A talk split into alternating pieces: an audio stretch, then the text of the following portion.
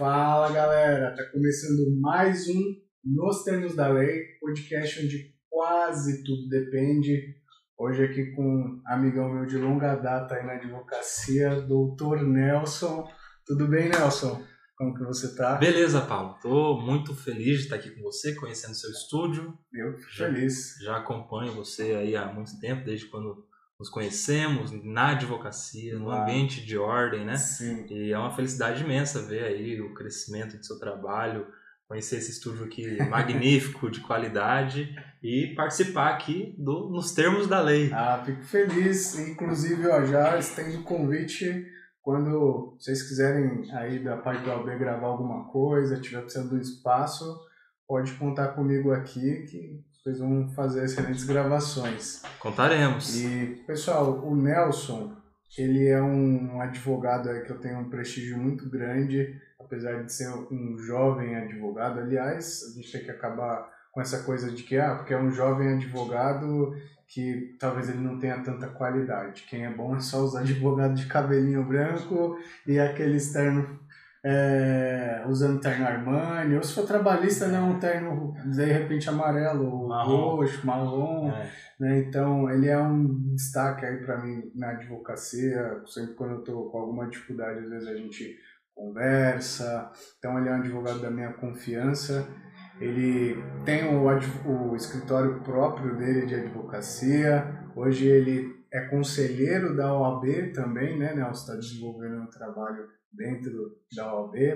E a gente vai conversar um pouquinho então hoje sobre justamente a OAB, entender um pouquinho como funciona. Tem um projeto de empreendedorismo dentro da OAB bem bacana que vocês estão tocando. Então, vamos conversar um pouquinho aí sobre a OAB, entender um pouco, fazer o pessoal entender um pouco, né? Importante. Vamos, vamos sim, afinal, para que serve a OAB? É, porque, pô, quando eu tava dentro da faculdade, né? Primeiro eu pensei em ser juiz e depois eu falei, não, o negócio é ser advogado. E aí tem a OAB. Mas eu nunca entendi direito. Para que, que serve essa OAB? É só para eu fazer o meu registro profissional, mas também direto a gente vê na TV, ah, a OAB entrou com tal medida, a OAB se manifestou sobre não sei o quê. Qual que é hoje o papel da OAB dentro da nossa sociedade? Olha, a OAB, Pablo, infelizmente, ainda no imaginário da advocacia como um todo e até da própria sociedade, infelizmente ainda é tido como, primeiro, uma barreira para a pessoa poder advogar, em razão do exame de ordem, né? tão, tão dito exame de ordem, com os critérios que são propostos pela, pelo Conselho Federal da OAB no quesito da dificuldade ou da seleção para o exercício da advocacia. Então, primeiro, no imaginário comum, a gente tem a OAB como um- um- uma barreira, como um problema a ser Sim. superado para que a pessoa possa ser advogada. E depois que a pessoa passa no exame de ordem e se torna efetivamente um inscrito nos quadros da ordem, infelizmente a OAB ainda vem à memória como um outro problema, que passa a ser o boleto, que é a anuidade da OAB. Nem fale, nem fale, não vou lembrar. Exato, que é a anuidade da OAB. É, E a gente vem trabalhando para demonstrar que a OAB é muito mais do que esses dois problemas, de acesso e de manutenção uhum. no, no trabalho da advocacia. A OAB é uma instituição que tem é, uma história de mais de 90 anos, pelo menos, só a título de exemplo aqui no estado de São Paulo, Uhum. e que tem uma história que caminha ao lado para e passo com a história do, do próprio constitucionalismo. Nós temos a OAB como uma casa, não só do advogado, mas como uma casa de cidadania, porque é através da OAB que as políticas de garantias de prerrogativas dos advogados e de políticas que garantam o direito de defesa, que essas políticas são efetivadas, que essas políticas são eh, colocadas eh, em legislação e que no resultado disso tudo só favorece o cidadão que pretende a defesa de seus próprios direitos, da sua liberdade, do seu patrimônio, do seu, das suas relações familiares. E nesse plano de fundo do que é a OAB, a gente tem a instituição que a gente vota a cada três anos, elege uma diretoria, um conselho que decide, discute, propõe, altera, eh, cria, extingue coisas relacionadas à advocacia, né? Uhum. A gente tem um emaranhado de comissões, cada uma no seu viés, que pode impulsionar essas políticas institucionais em cada uma das áreas, uma comissão de advocacia trabalhista, uma comissão de, de direitos e prerrogativas, por exemplo, uma comissão do exame de ordem, uhum. comissão de direitos humanos, e que vai muito além da própria atividade do advogado, mas faz com que a ordem atue na, nos assuntos da sociedade, nos seus mais diversos ramos, como uma garantidora de direitos e de cidadania. Né? Uhum. Então, pelo que você falou, a OAB é basicamente um megazord dos advogados. Né? Exato. Então tem os advogados que cada parte compõe o megazord e aí quando o bicho pega, entra o megazord para é. defender uma coletividade Exato. de pessoas, de direitos, por exemplo. Então, né? É isso mesmo. Só para vocês entenderem a estrutura, né? para vocês entenderem a estrutura, a OAB ela é ela tem um desenho institucional muito parecido com, com a própria federação, né? Nós temos o Conselho Federal, que é a OAB nacional, nós temos em cada um dos estados as OABs seccionais e nós temos aí já em cada um dos estados uma, uma subdivisão. É, ela não é estritamente municipal, mas muito próximo do que se parece com o âmbito municipal, que são as subseções. Para você ter uma ideia, nós temos no estado de São Paulo mais de 250 Nossa, subseções da OAB.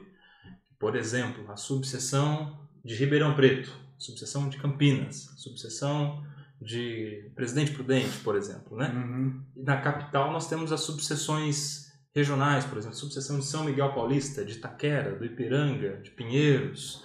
É, e cada uma dessas subseções também tem a sua própria diretoria. Então veja que o advogado ele pode se socorrer desse megazord em âmbito local, na sua subseção, em âmbito estadual, na uhum. seccional, com os, os 160 conselheiros e a diretoria, e, em última instância, no próprio Conselho Federal da OAB, que é a, aquele âmbito muito mais próximo das questões de âmbito nacional, né, porque justamente tem a sua sede no Distrito Federal, próximo do, do, do das cortes superiores e do próprio governo. Né? Uhum. Então, esse é um megazord subdividido em Conselho Federal, Conselho Estadual e subseções. E como você vê hoje a OAB na questão de, de ouvir os problemas dos advogados? Você acha que hoje a gente tem uma OAB mais ativa nesse sentido? Ou o que você acha que dá para ter de, de melhorias? Porque uma reclamação que eu sempre ouvi, né, quando eu comecei a me formar, é que os advogados se dirigiam para o OAB e muitas vezes ninguém estava nem aí para os problemas de fato que os advogados relatavam. Né? Eu mesmo já tive, por exemplo, problema dentro de fórum, com juiz tal, e a sensação que eu tive, isso há muito tempo, tá? Não estou falando de, de recente, mas era que eu simplesmente relatava algum problema que eu tinha e beleza, eu ficava por isso mesmo. Como está hoje essa questão dentro da OAB? Olha, a, a, a gestão de, de ordem, ela vem de uma crise de representatividade é, que não é própria da OAB, mas que reflete uma própria crise de representatividade na política é, partidária, por exemplo. Né? Uhum. Né? Uma prova disso é que nas últimas eleições da OAB nós, nós tínhamos, tivemos, inclusive na última, um número de abstenção gigantesco. As pessoas não, não estão se interessando mais, ou pelo menos não estavam até a última eleição, de participar das coisas da ordem, das decisões, sequer da própria eleição da diretoria, do conselho. Uhum. A maioria dos advogados, infelizmente, se viu distante, não se viu representado e, consequentemente, se viu desinteressado em participar das questões de ordem, esse sentimento que você relata. É, e aí a gente vê um esforço muito grande e uma dedicação da atual diretoria, da Patrícia Vanzolini, do Leonardo Sica, Alexandre de Sá Domingues, Johnny Almeida, Dani Magalhães e de todos os outros mais de 150 conselheiros, numa, numa campanha de aproximação do advogado com a ordem. Uhum. Vou dar alguns exemplos, tem vários. Mas, por exemplo, antes, para se participar das comissões da ordem, era necessário uma indicação política.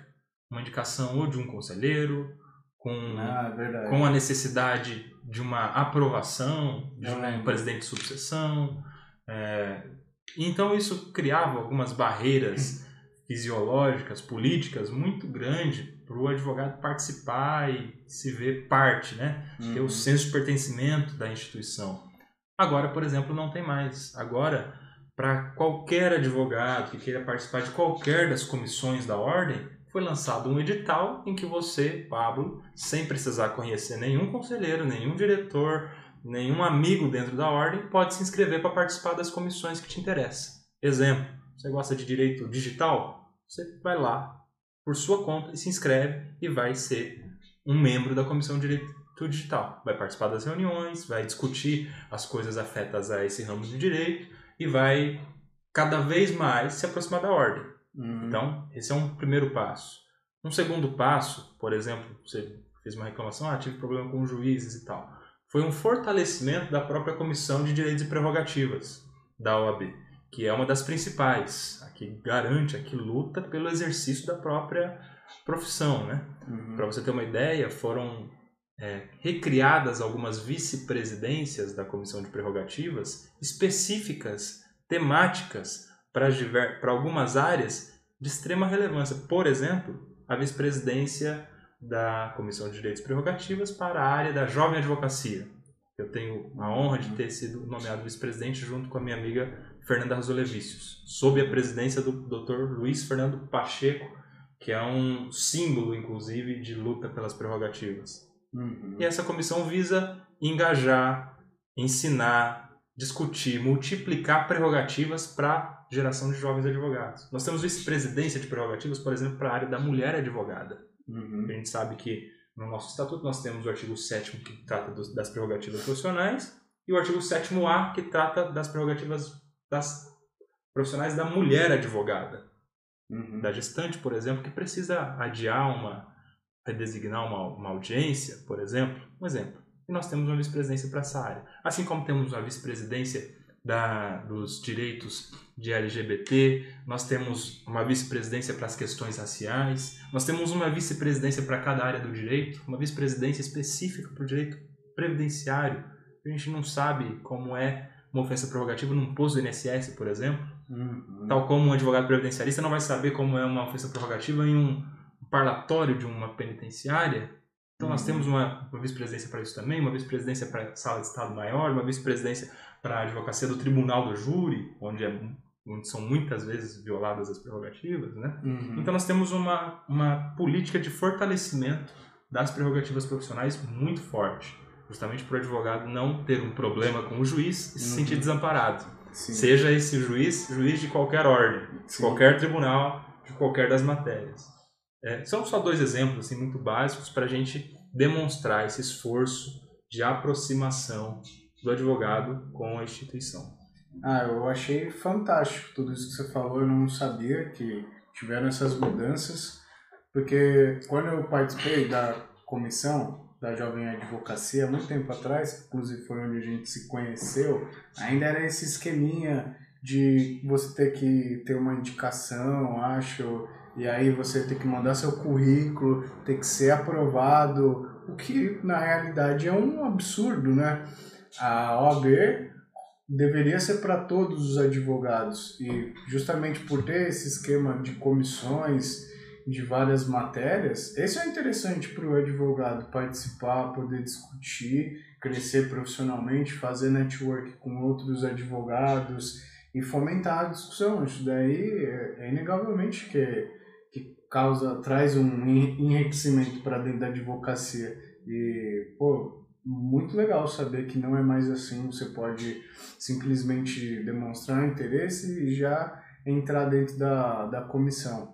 Porque é o problema que tem muitos jovens advogados, às vezes mesmo quando a pessoa está na faculdade de Direito, fala, "Ah, vou me formar e agora, né? O que eu vou fazer? Então tem as comissões que vão te dar um caminho, você vai conhecer advogados mais experientes, meu, muito legal. Então que hoje tem essa integração mais, é, mais fácil né, de, de ser feito, de você entrar dentro da, das comissões. E a OAB também eu sei que promove diversos projetos também, não só é, as comissões em si, né? Você tava, a gente estava comentando aqui, antes de começar a gravar, que hoje tem um projeto muito legal que a OAB desenvolve junto com o Sebrae, né? Sim, isso foi, foi uma promessa de campanha da Patrícia Vanzolini, do Leonardo Sica, junto com o Tirso Meirelles, que é presidente do Sebrae, que, que pretendia dar, dar noções, conhecimento, capacitação de empreendedorismo para a advocacia. Uhum. É, e isso foi cumprido na primeira, no primeiro dia de mandato da, dessa gestão. Nossa, foi, inclusive, o primeiro ato de gestão da Patrícia foi assinar justamente o convênio com o Sebrae uhum. para implementar o projeto Advocacia Empreendedora, uhum. que eu também tenho o prazer de ser um dos coordenadores, junto com Afonso Paciléu, que é, acredito que você conheça, um advogado extremamente conhecido, Sim. justamente na área do empreendedorismo, palestrante uhum. é, em âmbito nacional, né? E a gente tem, tem desenvolvido esse trabalho muito, muito legal de levar conhecimento de empreendedorismo para a advocacia. Nós temos acontecendo, inclusive agora, a primeira turma estadual, é uma turma piloto, é a primeira turma, mas que já teve mais de 1.300 inscritos, para ser capacitada de empreendedorismo. São seis encontros nessa primeira turma e com as pessoas mais bem é, é, capacitadas para ensinar mesmo a respeito disso, que são os consultores do Sebrae.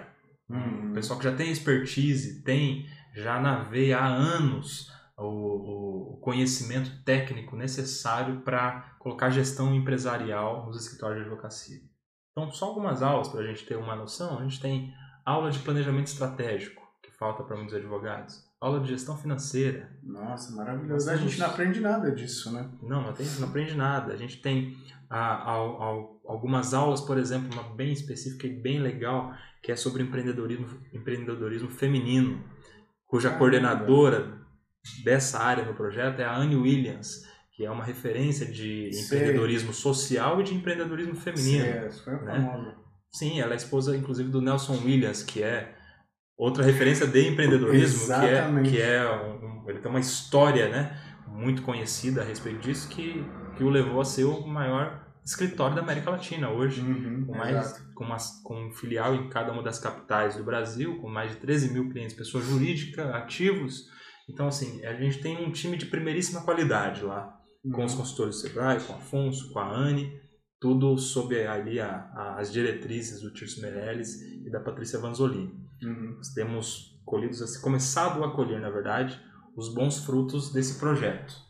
A gente tem uma esperança assim de que essa leva de advogados que se capacitar no projeto de advocacia empreendedora multiplique isso e a gente tenha cada vez uma advocacia mais forte, né? Advocacia respeitada, um, um, um advogado, uma advogada que tem é, essa, essa, essa, essa noção de que o empreendedorismo veio para ficar na advocacia, certamente vai ter os seus frutos colhidos também.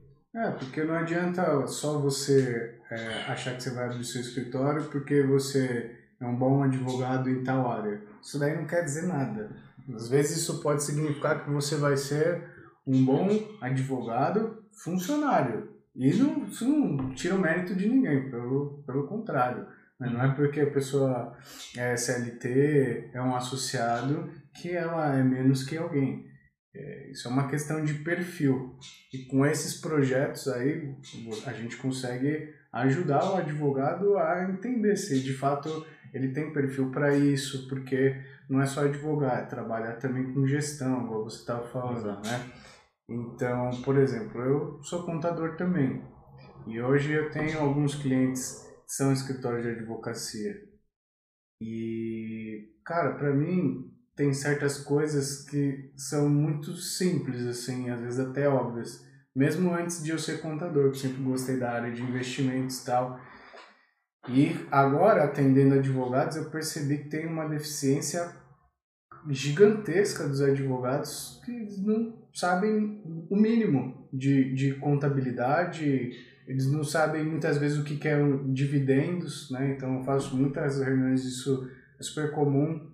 O advogado fala, ah, como que eu posso tirar dinheiro de dentro da minha empresa? Aí você tem que explicar que tem um regime de prolabore, você também pode ter dividendos, tem que fazer escrituração. Os caras não sabem, não têm a mínima ideia de nada, assim, de como fazer a gestão do escritório. Você está falando isso, Pablo, por exemplo, a primeira aula da turma estadual, foi eu que ministrei, foi justamente sobre os benefícios da constituição de uma sociedade na advocacia. Uhum. Falando especificamente sobre a sociedade unipessoal, né? Sim. que é do autônomo, do advogado sozinho.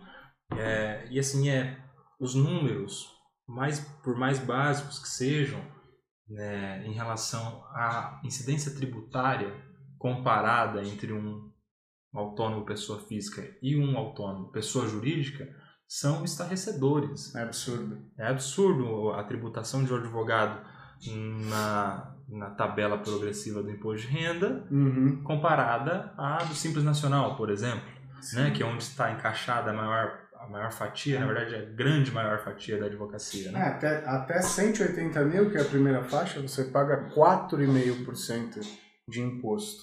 né? Se não tiver folha. Se tiver folha, aí tem o CPP, contribuição patronal e tal, mas normalmente o cara começa sem folha e tal, paga 4,5%, né? Exato, e se fosse na pessoa física, seria... No, e já ia começar no 7,5%, né? Por cento de- Não, mas nesse exemplo, por exemplo, de, de um advogado que ganha 15 mil por mês, Ah, é o exemplo que a gente deu, ele vai para ah, 27. Tá, sim, sim, sim. né? Aí tá ferrado. Pois é, pois é. Só não vale a pena, o seu contador pode confirmar essa informação ou desmentir. Só não vale a pena a pessoa se formalizar como um advogado pessoa jurídica se ele ganhar até 1.900 por É. mês, 1.800, que é Exato. abaixo do piso, né? Isso que vai ser isento. Exato. Mas mesmo para quem ganha mil- até 1.900, se tiver esperança de ganhar mais, já vale a pena você, se, Já. você formalizar, né? Já vale essa, a pena. essa advocacia. E outra coisa, dá cara de empresa para o seu negócio. Você já tem um CNPJ, você já começa a ter acesso a produtos exclusivos do CNPJ. Você já tem uma maior credibilidade quando você vai assinar o próprio contrato de prestação de serviços advocatícios. Que o Uhum. cliente vê lá que, opa, está te contratando, mas está contratando um CNPJ, está contratando uma pessoa jurídica, Hum. al- alguém que teve pelo menos a preocupação de formalizar ali a sua Sim. advocacia, né? É, e não importa se você advoga da sua casa, você- se você advoga de um coworking, é importante que você demonstre nos detalhes para os seus clientes que você é sério e que você se preocupa com as formalidades mais básicas, como por exemplo essa, se tornar uma empresa, né? Sim, ó, eu vou. Eu nem sei se eu posso. Eu acho que eu posso falar isso, mas. Você pode tudo, né? O podcast é seu, O tá? microfone é meu? o microfone é seu. Quem logo outra pessoa. Mas acho que ele, que ele me imagina, ele. É que eu não vi ele repostando, comentando com ninguém. Mas não tem problema. Hoje eu tenho um mentor que é o Felipe Veiga Barreto, sabe? Não do conheço. BVA. BVA. Do BVA. Já, já, já ouvi falar Então, é um, é um, é um para mim é um dos maiores escritórios point que está em ascensão assim, né? Escritório de médio porte, mas que eu admiro muito, tanto Uhum. que o cara é meu mentor, né? Ele é um dos sócios do escritório e ele me falou uma coisa que é muito verdade, em uma das sessões de mentoria que eu tive com ele. Ele falou, cara, para você conseguir cobrar bem dentro do seu escritório, você tem que dar aparência de que tudo é caro, assim. Não usou com essas palavras, mas ele falou, você tem que investir dentro do seu negócio. Então tudo conta. Você tem uma sala de reunião legal, seu escritório está localizado num lugar legal, você tem aquela maquininha de café, você tem um mini croissant, tudo isso é um valor agregado para dentro do seu escritório, porque o cliente ele vai entrar no seu escritório, vai ver toda essa estrutura, ele vai falar, opa, isso daqui não é barato, né? isso não é barato. Então, quando você cobrar do cliente o valor X, ele já vai estar meio esperando, ele sabe que aquilo lá não é um serviço barato, diferente se você não, in- não investir dentro da, da sua empresa de advocacia, que o pessoal fala que não, mas é uma empresa, não adianta.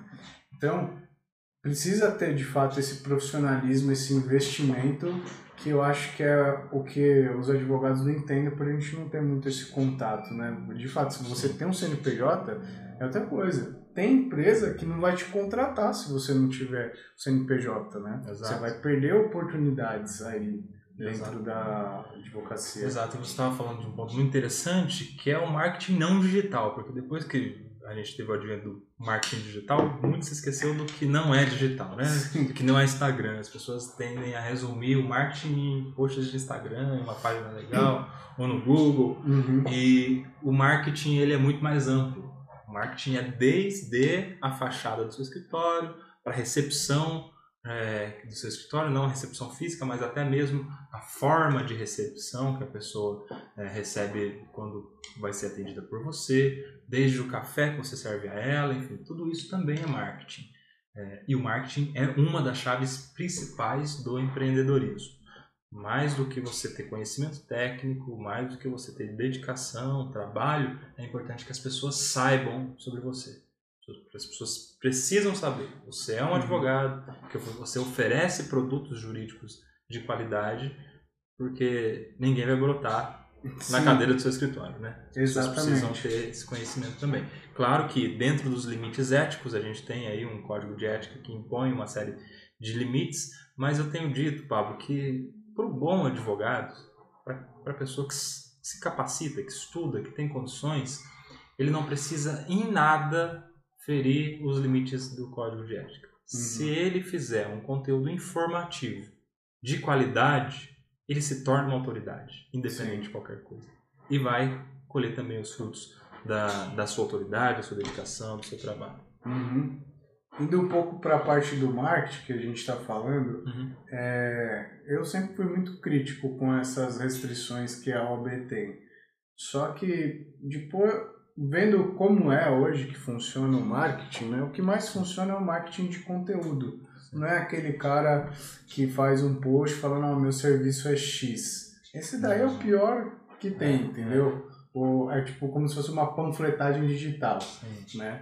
Hoje a gente vê os maiores players aí são os que estão conseguindo fazer um conteúdo bacana. Então, por exemplo, hoje, se a gente pegar na área de finanças, que é uma área que já está mais amadurecida hoje, a gente tem a Natália Arcuri, tem o Thiago Negro Sim. e uma porrada de outros, né? Já é um mercado mais uhum. maduro.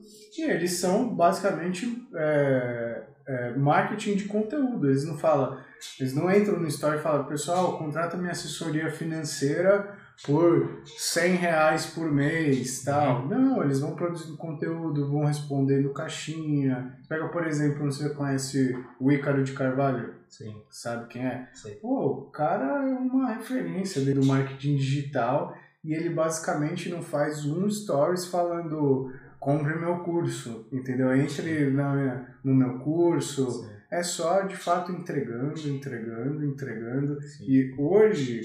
É, apesar de eu achar que poderia liberar algumas coisas, eu acho que já não faz tanta diferença, porque Sim. a partir do momento que você entende que você tem que produzir conteúdo, e é isso que vai trazer clientela, uhum. o que, que vai mudar? Você alterar o código de ética para falar, não, tá tudo liberado. Porque não vai adiantar, isso não é isso que vai trazer cliente, né? A gente fazer o que a gente está fazendo aqui, Sim. batendo um papo, produzindo um, um podcast. E o, o, é, eu concordo tudo com, com o que você diz, né? A gente tem uma crítica muito grande, sim, aos, aos critérios estabelecidos no Código de Ética, né? especialmente porque ele, ele ofende, ele limita muito mais o jovem, muito mais quem está começando, muito mais o pequeno do que o grande escritório, sim. né? É, é, é uma, uma barreira a ser vencida por quem está embaixo. Porque é. quem já está em cima já está estabelecido, já tem os seus clientes, já tem a sua rede de contato, uhum. as pessoas já sabem quem é um advogado e esses limites acabam meio, meio que limitando uhum. o, os mais jovens mesmo, quem está começando, quem não tem cliente, quem precisa ser conhecido, né? É, mas você falou tudo. Eu acho que o marketing de conteúdo é uma realidade e é onde os jovens, onde as pessoas que estão começando precisam se amparar. É uhum. demonstrar conhecimento. Você não precisa de muito.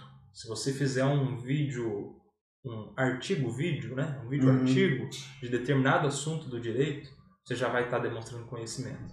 Agora imagine se você fizer isso todo dia, durante algumas semanas, sobre determinado assunto. Uhum. Então, todo dia hoje eu vou falar sobre divórcio, amanhã eu vou falar em um minuto sobre alienação parental, no outro dia eu vou falar sobre guarda, no outro dia eu vou falar sobre alimentos, no outro dia eu vou falar sobre alimentos dos avós. Se você fizer isso por duas semanas, eu tenho certeza que alguém já vai te ver como uma autoridade de direito de família. E vai. se ela precisar de alguma coisa de direito de família, o seu nome, a sua imagem, ah, ah, vai ser o primeiro a vir na, na mente dela. Porque esse é o marketing de conteúdo. É Sim. o marketing que você demonstra conhecimento, sem precisar incentivar a pessoa a te contratar, sem falar que você entrou com uma ação e ganhou, uhum. sem precisar, sem precisar. Você Sim. vai se tornar uma autoridade no assunto e vai estar tá alcançando seu objetivo. Né?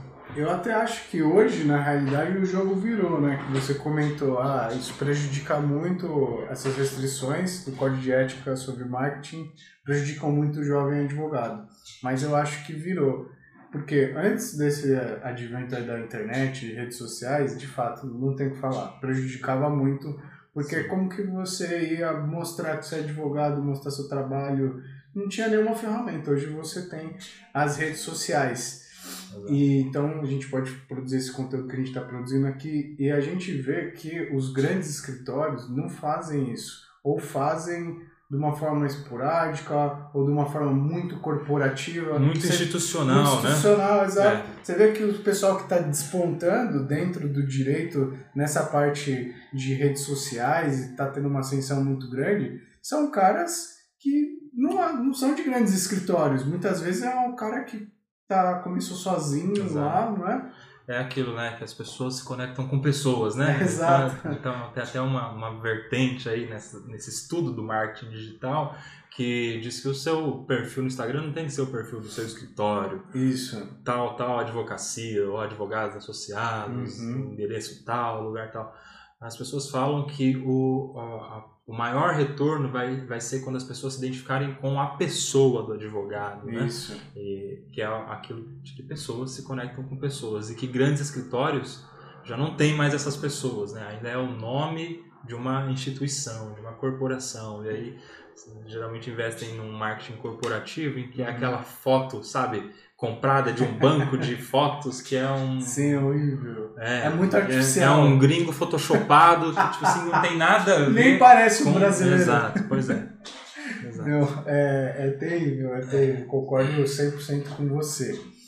E, cara, eu sei que você tá com um tempo apertado, aí tem muito compromisso e tal, mas diante do que a gente falou, tenho até uma sugestão para você debater com os colegas lá na OAB depois a gente revelou tanto, falou tanto né, da importância do empreendedorismo, do marketing, tudo. Eu acho que seria incrível se a OB, não sei se já tem, vai, eu uhum. posso, você pode já trucar aqui, não, opa, pera, se eu souber. Tá.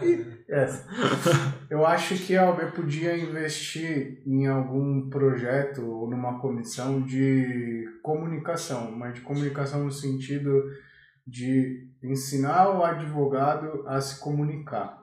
Porque, por exemplo, hoje eu faço assessoria de comunicação, tem uma assessora de comunicação é uma fonoaudióloga.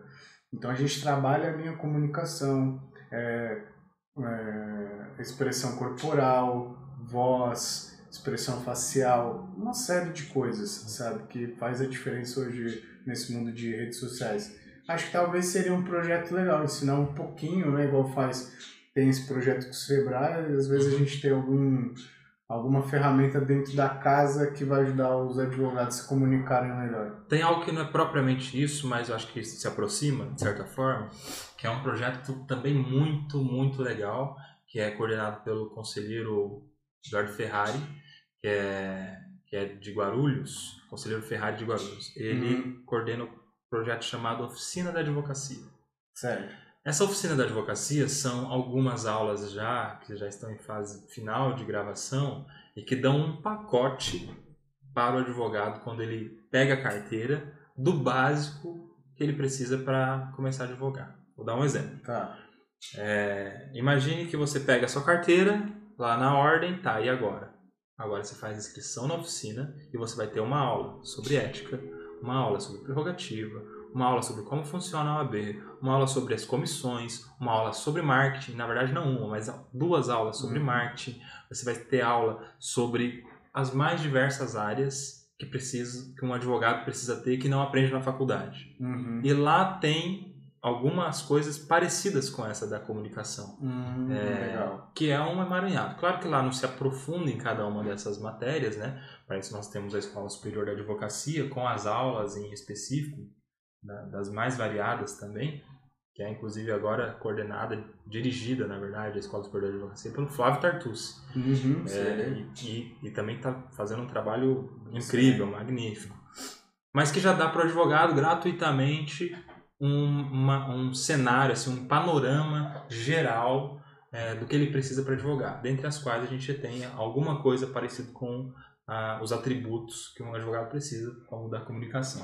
Uhum. Nossa, show de bola. Eu não sabia desse, desse projeto. Mais um. Isso não está lançado, isso, Ah, tá. isso tá. É porque a gente está com quatro meses de gestão na ordem, né? Uhum. É, mas isso já foi, assim, eu acho que a maioria das aulas já foram gravadas. E olha que Uhum. legal, a- as principais matérias, as primeiras, foram matérias gravadas pelos diretores. Pela Patrícia Caramba. Vanzolini, pela Patrícia Vanzolini, pelo Leonardo, pelo Leonardo Sica, pelo Alexandre Sá, ele dá de prerrogativas, por exemplo. Uhum. Que era justamente para aproximar, lembra aquela conversa? Sim, Para exato. aproximar o advogado massa. da própria diretoria, porque antes era aquela coisa, o presidente da OAB era alguém muito distante, alguém Não, inacessível, viu. alguém... As É pessoas só nem os amigos do sabiam, rei, na é. verdade, é. exato, as pessoas nem sabiam o nome do presidente da, da, OAB, né? Uhum. E a gente tem essa preocupação aí de não só aproximar, mas de ensinar, de estar perto do advogado nos assuntos que lhe interessam, como Meu. esses de capacitação. Muito bom tudo que, que você me falou. Tinha muitas coisas que, que eu não fazia ideia dos projetos. Uhum. Então a gente vê que só não consegue quem não quer, né? Porque a OAB está aí de portas abertas com excelentes projetos, mais integrativa do que nunca, né? Sim. E, pô, você quer deixar um recado final aqui pro pessoal dentro do podcast? Quer fazer algum convite? Eu quero fazer um repente? convite. Então vamos lá. A gente se conheceu na Comissão da Jovem Advocacia, né? Na Comissão da Jovem Já Advocacia. há alguns anos, né? Bons Quando anos, não éramos- Vamos revelar. Quando éramos jovens. Quando éramos jovens advogados. jovem. Então, agora a gente está com uma comissão da advocacia muito, muito ativa. Quem está presidindo é nosso amigo Guilherme Cirilo, que é Uhum. conselheiro seccional também, e que deu um, um- um- um- assim, uma cara nova para a comissão da jovem advocacia. Hoje é uma comissão de nível estadual de fato. Não, é, não se resume só aquelas nossas reuniões presenciais, mas ali na Praça da Sé. Agora a comissão da jovem advocacia ela tem membros de todo o estado de São Paulo, justamente porque não precisa mais da bênção do presidente, da subseção para ser membro.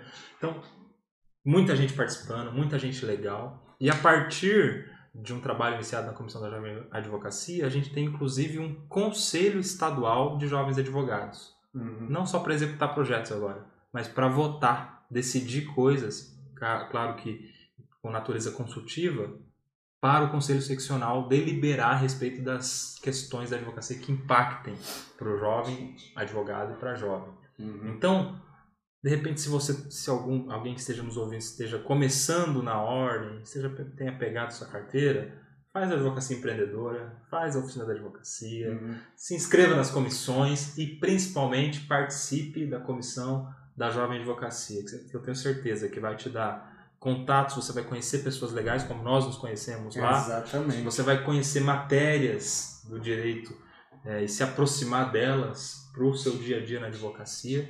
Eu tenho certeza que é um primeiro passo para você se aproximar, como nós dissemos também, Uhum. da própria ordem dos advogados e para ela deixar de ser o seu simplesmente o seu boleto. Não, maravilhoso, maravilhoso. É, Nelson, obrigado por ter participado desse podcast, irmão. Foi incrível. Dicas valiosas, né? Revelando, porque a gente sabe que os advogados, muitos não sabem de um, um terço das coisas, metade das coisas que você estava falando, né? Então, super legal a gente trazer essa informação para a advocacia, para as pessoas entenderem um pouco da atuação da OAB, né? Como funciona. Show de bola, espero que vocês voltem aqui outras vezes para a gente discutir outros temas, traga atualizações da OAB para a gente também. E vai ser uma honra te receber novamente aí. prazer é todo meu, fico muito feliz aí de te acompanhar. Você que é um empreendedor, né? Não só na advocacia, mas no ramo empresarial, na conta, própria contabilidade. aprendo e rio muito dos seus posts no Instagram e eu estou sempre à disposição.